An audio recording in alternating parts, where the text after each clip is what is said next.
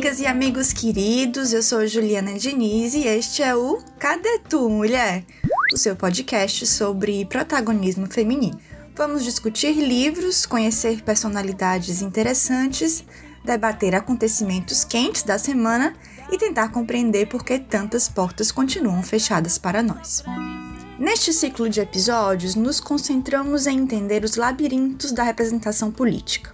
Queremos saber qual a dimensão da participação feminina e os principais obstáculos sofridos por aquelas que se dispõem a competir por um cargo eletivo. No primeiro episódio, traçamos um diagnóstico com alguns números sobre a subrepresentação feminina na política brasileira. No segundo, ouvimos algumas candidatas competitivas na intenção de saber como as mulheres podem incrementar as suas habilidades políticas por meio da ampliação do seu capital cultural. Se você ainda não escutou o nosso papo nesses primeiros episódios, não deixa de ouvir. Hoje voltaremos a receber mulheres candidatas no Ceará para entender os obstáculos sofridos por um grupo de candidatas ainda mais excluídas da política oficial, as mulheres negras. Recebemos a candidata a prefeita na cidade do Crato, Zuleide Queiroz, que é a primeira mulher negra a se candidatar para o cargo no estado do Ceará.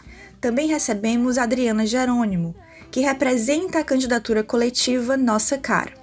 A Nossa Cara conta, além de Adriana, com a presença de Louise Santana e Lila Salu. É uma candidatura coletiva para um posto na Câmara de Vereadoras. Todas se reconhecem como mulheres negras e são afiliadas ao mesmo partido, o PSOL. Zuleide Queiroz afirma o quão importante foi o seu reconhecimento como mulher negra para a constituição da sua identidade como mulher militante, professora e líder sindical.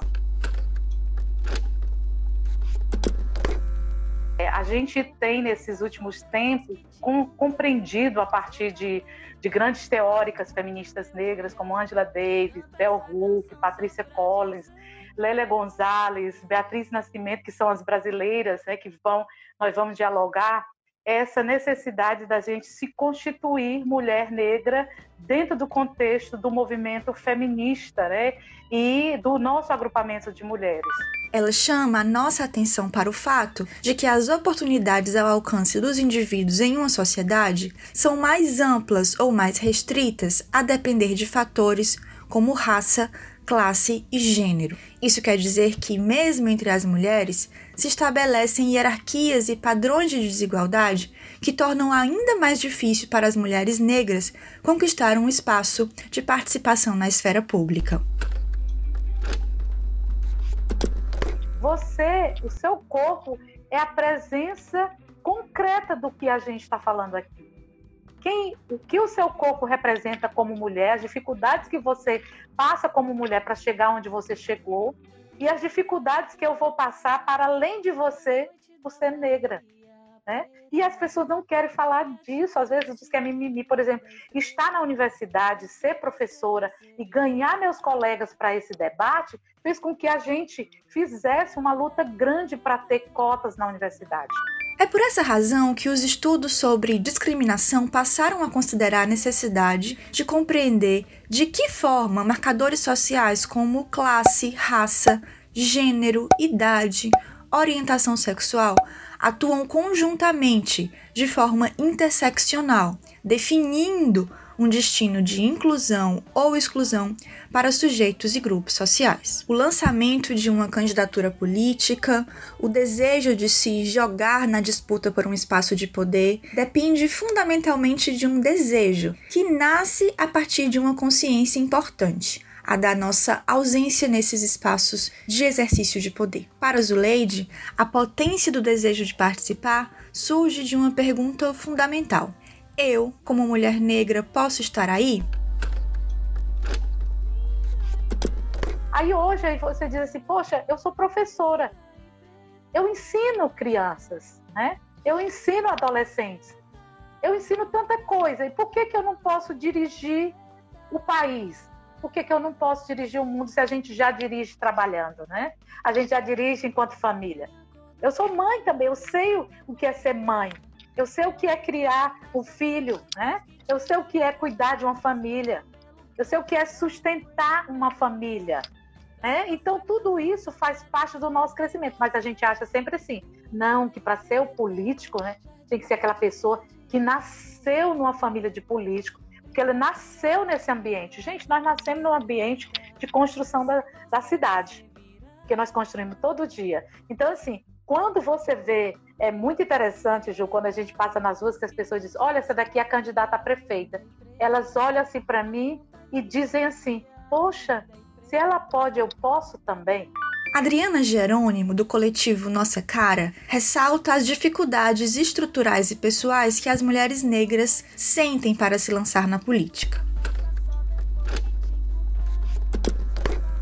Quando a gente está em qualquer reunião, é, nas nossas diversas militâncias, a primeira coisa que a gente passa é a questão de su nos subestimarem, né? Quando a gente faz a leitura de, uma, de alguma coisa numa reunião, as pessoas ficam impressionadas porque a gente sabe ler bem. E isso não é nada mais, nada menos que o racismo e a, a criminalização da pobreza mesmo, né? Acham que quem sai da periferia não sabe ler, é, é, é analfabeto, é analfabeto funcional. E é óbvio, né, que a gente teve uma série de oportunidades que nos conduziram até aqui. A gente tem muitas, muitas experiências e muitos acúmulos que nos trouxeram até aqui. A gente enfrenta, é óbvio, o racismo institucional, né? De a gente chegar, por exemplo, na, nos lugares para reunião e a pessoa dizer: não, a gente não tá, não é aqui, né? Você está procurando quem, né? E quando a gente fala o nome das pessoas da reunião, mas você tem certeza que você vai estar nessa reunião? Você é da onde, né? A questão do financeiro, a maternidade, a disputa dentro dos partidos, o racismo que nos diz todos os dias que a gente não vai ser eleita, que é o que a gente mais escuta é: gente, vocês não vão ser eleitas. Vocês até são boas, mas vocês não vão ser eleitas. Vocês até sabem fazer política, mas vocês não são a cara da política, né? Então, o que mais tem é impedimento. E nós somos, assim, as oportunidades nos trouxeram até aqui e a gente conseguiu dar esse passo, mas a maioria de nós não consegue ainda, né? E a gente quer poder abrir caminhos para elas conseguirem também. Seguindo o raciocínio de Zuleide Queiroz, podemos afirmar que o reconhecimento de que uma mulher pode participar com competência e força na política potencializa a representação nos espaços públicos. Você nunca viu essa mulher na televisão, numa novela como atriz principal, como apresentadora de televisão, como hoje a gente tem a Maju, né? como professora da sua universidade. Por exemplo, o que, que, as, que as crianças veem, né, viam no passado, né, mas, mas muito recente? Na escola dela, a mulher limpando o banheiro, né? É a mulher sempre na tarefa do cuidar, a merendeira. Não, o professor, quando chega nos níveis mais elevados, é o homem que era o professor. A mulher pode ser professora do curso de engenharia? Essa é a grande questão, né? A professora Sônia, que é, que é doutora, pós-doutora em, em física, né? No ITA, ela, ela contou pra gente, ela diz, olha, toda vez que eu entro na sala, as pessoas perguntam quem sou eu. Eu sou professora de física. Né? Da disciplina de física. Hã? É? Vem sempre esses pontos, né? Quando olha para você, diz, você é professora da universidade, do curso de Direito. Essa menina, todo mundo pensa assim, chegou o olharzinho muda, né, para você? Zuleide compartilha conosco um pensamento inspirador sobre o aspecto intergeracional da luta das mulheres pela liberdade e emancipação. As meninas que estão nos vendo lutando por esse espaço não vão mais arredar o pé. A Marielle constituiu sementes e isso significa muito para a gente. É tarefa militante. Ter candidatura de mulheres é tarefa militante. Aqui nós estamos falando para todas as mulheres. Poder fazer o um recorte étnico-racial vai ser maravilhoso, vai ser muito bom. Mas hoje nós temos que ter candidaturas femininas e feministas. Por que feministas? Porque elas vão lutar pelo direito à vida e o direito das mulheres se constituírem todos os espaços de poder, é desde o micropoder ao macropoder. Um dos aspectos interessantes que as candidaturas de Zuleide Queiroz e Nossa Cara nos mostram é a importância da coletividade para o incremento da formação e competitividade das lideranças femininas negras. Tanto Zuleide como Adriana, Louise e Lila percebem o seu lançamento na política como uma experiência vivida a muitos corpos e cabeças. primeiro, Juliana, esse projeto não é um projeto individual, como a gente colocou no início, né? É, a gente representa né, um coletivo. E aqui, o PSOL, eu gosto muito de dizer, a gente estava há pouco tempo conversando sobre isso, eu, eu, eu, gosto de dizer que o Partido Socialismo e Liberdade se constituiu aqui na região a partir da história dos movimentos sociais. Todos os militantes do, do PSOL Cariri, e, e, os militantes que estão hoje colocando seus nomes para a candidatura e colocaram em momentos anteriores, é, têm origem nos movimentos sociais e no movimento sindical. Isso é muito importante, porque aí você não vem com uma pauta, não é a Azuleide que decidiu ser candidata a prefeita, né? Eu já fui candidata a prefeita, já fui candidata a deputada estadual, federal, já fui candidata a reitora da universidade, né? já fui presidente do sindicato dos docentes da universidade. Então, assim, todos esses, esses espaços né, políticos, que eu gosto de dizer, são espaços políticos, né, é, sempre foram a partir de uma representação, de um coletivo. Né? Então, eu não estou só nessa empreitada. A coragem, quando eu falo, eu falo por um grande agrupamento de lutadores e lutadoras.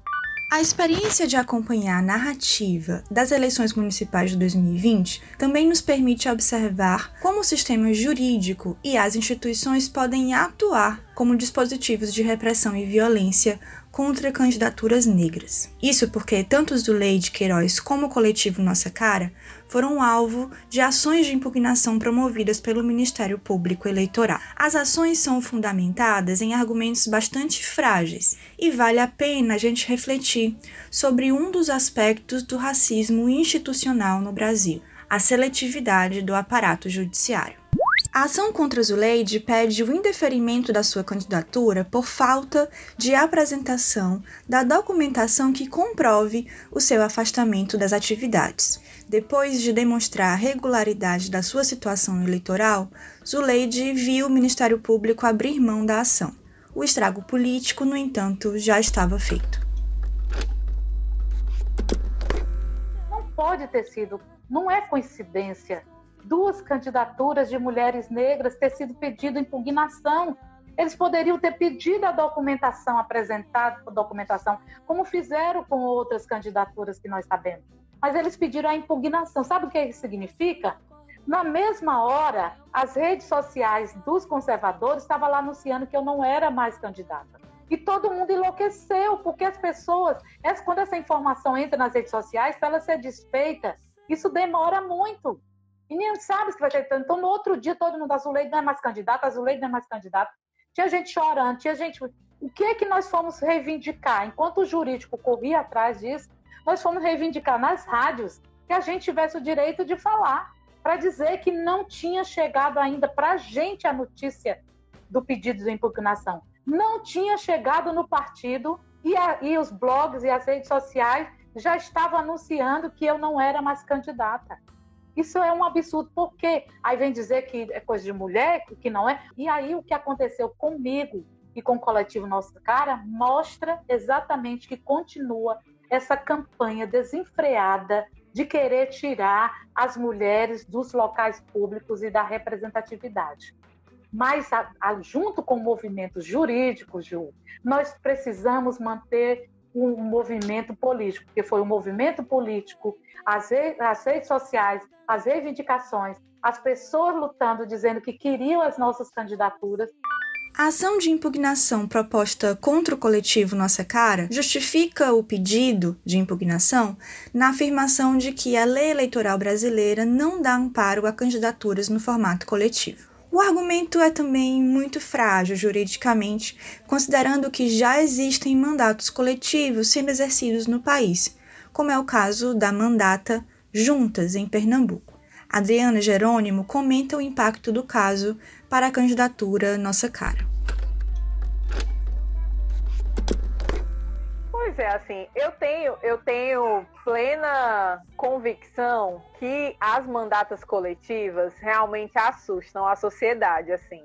Porque a gente vem com um novo modelo que tem dado certo em todo o país, né? A gente tem a inspiração enorme das juntas em Pernambuco, que estão instaurando um novo modelo de fazer política popular, com a cara do povo, com a cara da mulher. Então a gente até entende que as pessoas se assustam, mas não precisa se assustar a ponto de barrar, né? Ficou bem é, surpresa com esse pedido de impugnação, porque no Brasil a gente tem jurisprudência para usar um nome coletivo. As juntas são o nosso maior exemplo disso. Então, precedente na lei é o que a gente que não nos falta, né? O Nossa Cara, por que, que a gente faz tanta questão de usar o nome Nossa Cara? Primeiro, no Ceará a gente não tem nenhuma mandata coletiva eleita. É um fato, né? A gente quer poder abrir caminhos para que as mandatas coletivas consigam acessar o parlamento. Não dá para eleger a nossa cara e a gente ser a única mandata. A gente quer mais mandatas coletivas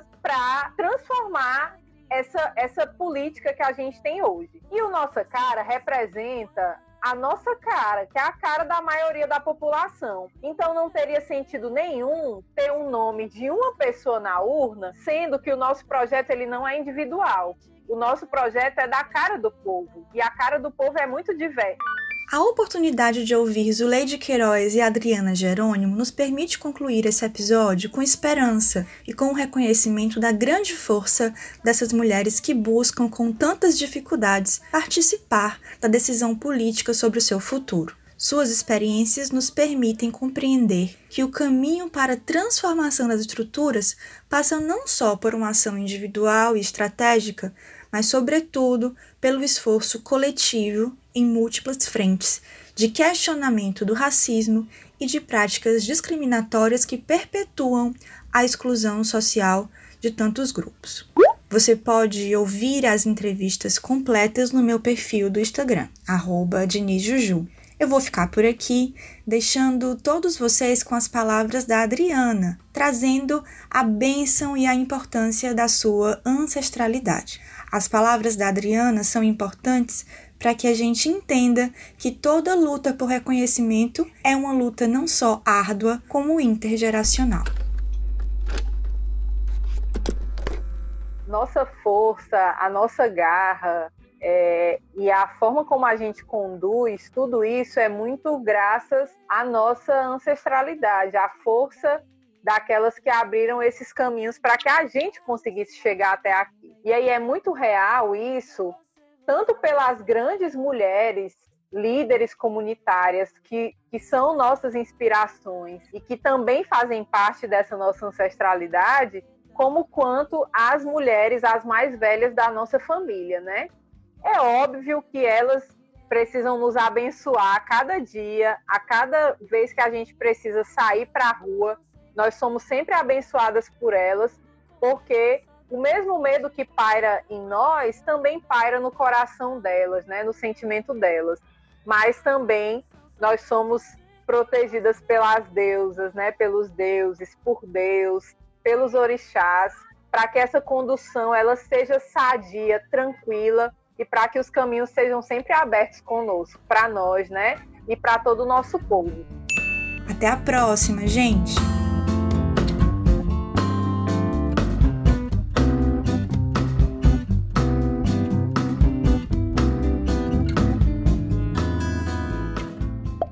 Esse podcast foi editado por Hildon Oliver. Arroba Hildon Oliver no Instagram.